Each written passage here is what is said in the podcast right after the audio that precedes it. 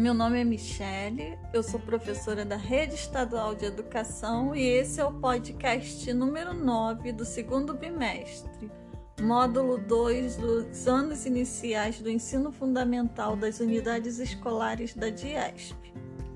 E o assunto desse podcast será valor monetário e cálculos. Você sabe qual é o nome da moeda vigente em nosso país?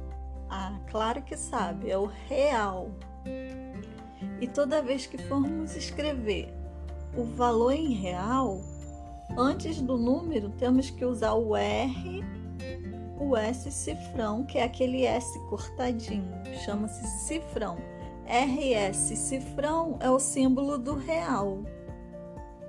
Então, por exemplo, se eu for escrever 300 reais, eu tenho que botar o R de reais, S cortadinho, que é o cifrão 300,00. Então vamos lá. Você leu o texto, viu que o sapinho ganhou a corrida, mas você não sabia que essa corrida tinha um prêmio. Então vamos lá.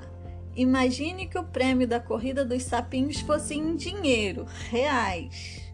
O primeiro lugar ganharia 300 reais, o segundo lugar 200 reais e o terceiro lugar 100 reais. Mas se você leu o texto também, você sabe que todos os outros sapinhos desistiram da corrida, só um ganhou em primeiro lugar. Então, nada mais justo é que ele leve todo o prêmio.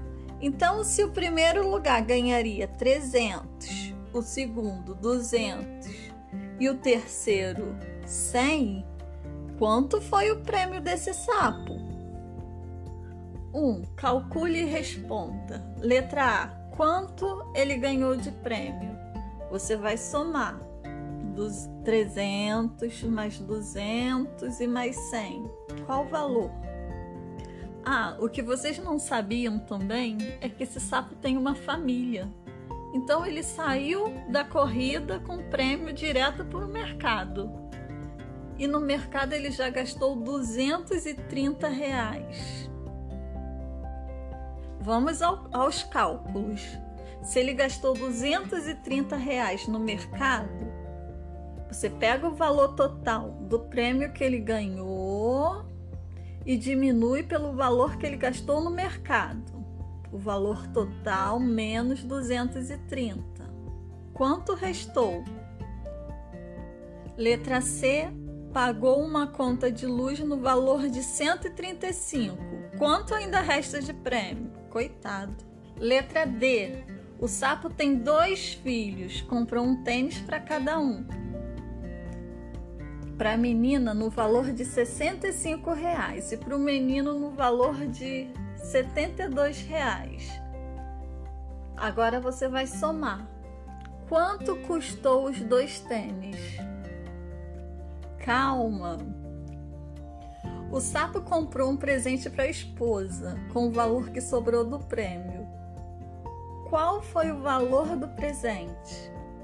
Agora, continuando os exercícios de matemática, escreva o antecessor e o sucessor dos números abaixo.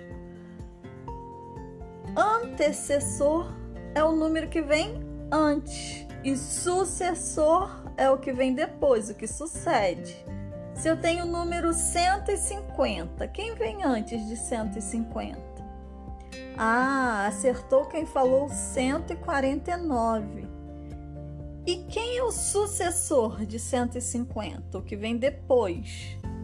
Acertou quem falou 151. Muito bem. Agora presta atenção na hora de escrever o valor monetário por extenso. Se eu tenho 16 reais para pôr por extenso, como eu escrevo? 16 reais. Na letra D, 2,50. Dois reais e cinquenta centavos. Não esqueçam. Boa sorte.